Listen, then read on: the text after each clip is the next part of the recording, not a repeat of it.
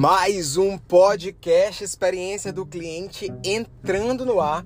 Eu sou Fernando Coelho, seu mentor de experiência do cliente aqui no Spotify, autor dos livros Custom Experience Descomplicado, Fidelizando o Cliente na Prática e outras obras de negócio que você pode encontrar aí na Amazon.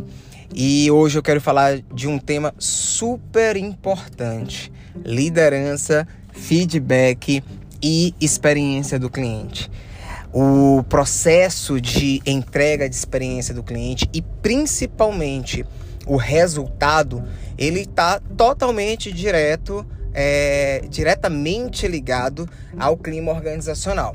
A fórmula é muito simples, né? Sempre que um mentorando me pergunta é, sobre o tema, eu digo: teu colaborador ele está feliz, motivado e treinado? Se ele não estiver, isso não vai funcionar. A experiência do cliente vai ser falácia, vai virar filosofia, né? E aí, na prática, o processo de desenvolvimento do cliente interno vai impactar na entrega de experiência para o cliente externo. E quando a gente fala de desenvolvimento, o feedback ele é uma ferramenta importante. Então, se você está ouvindo a gente e é empresário, é diretor ou é gestor, coloque uma coisa na sua cabeça. É importante que você é, tenha um processo de entrega e de gestão de feedback adequado. E aí eu vou pedir agora que você pegue papel e caneta, porque eu vou te dar três passos para um feedback efetivo e que vai impactar na experiência do seu cliente. Muita gente não para para pensar nisso, mas tem total é, relação. O primeiro ponto é que o feedback ele precisa ser contextual.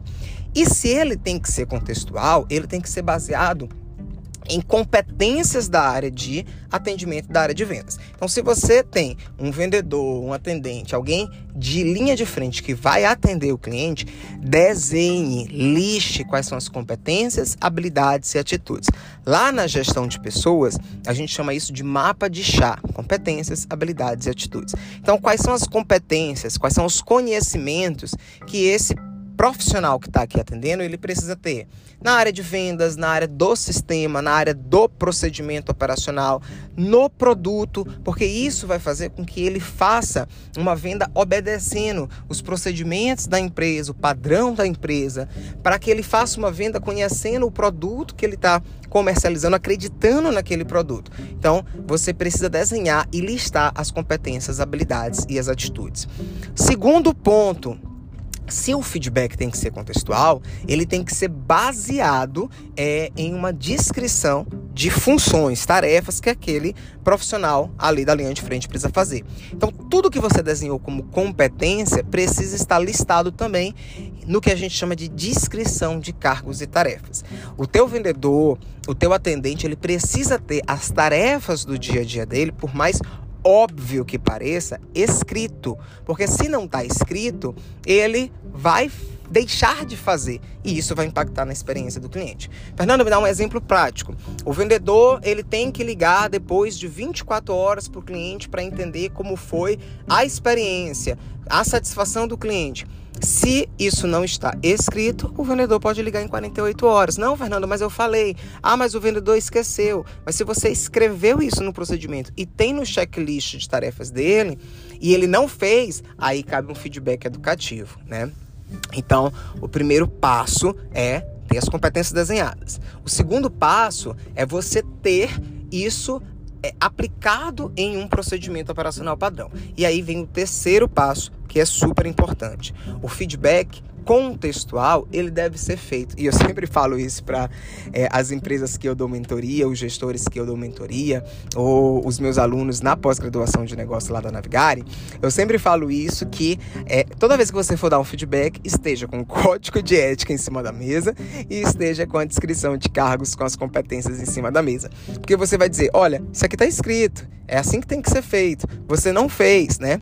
E aí o feedback ele passa a ser metodologicamente de fato educativo.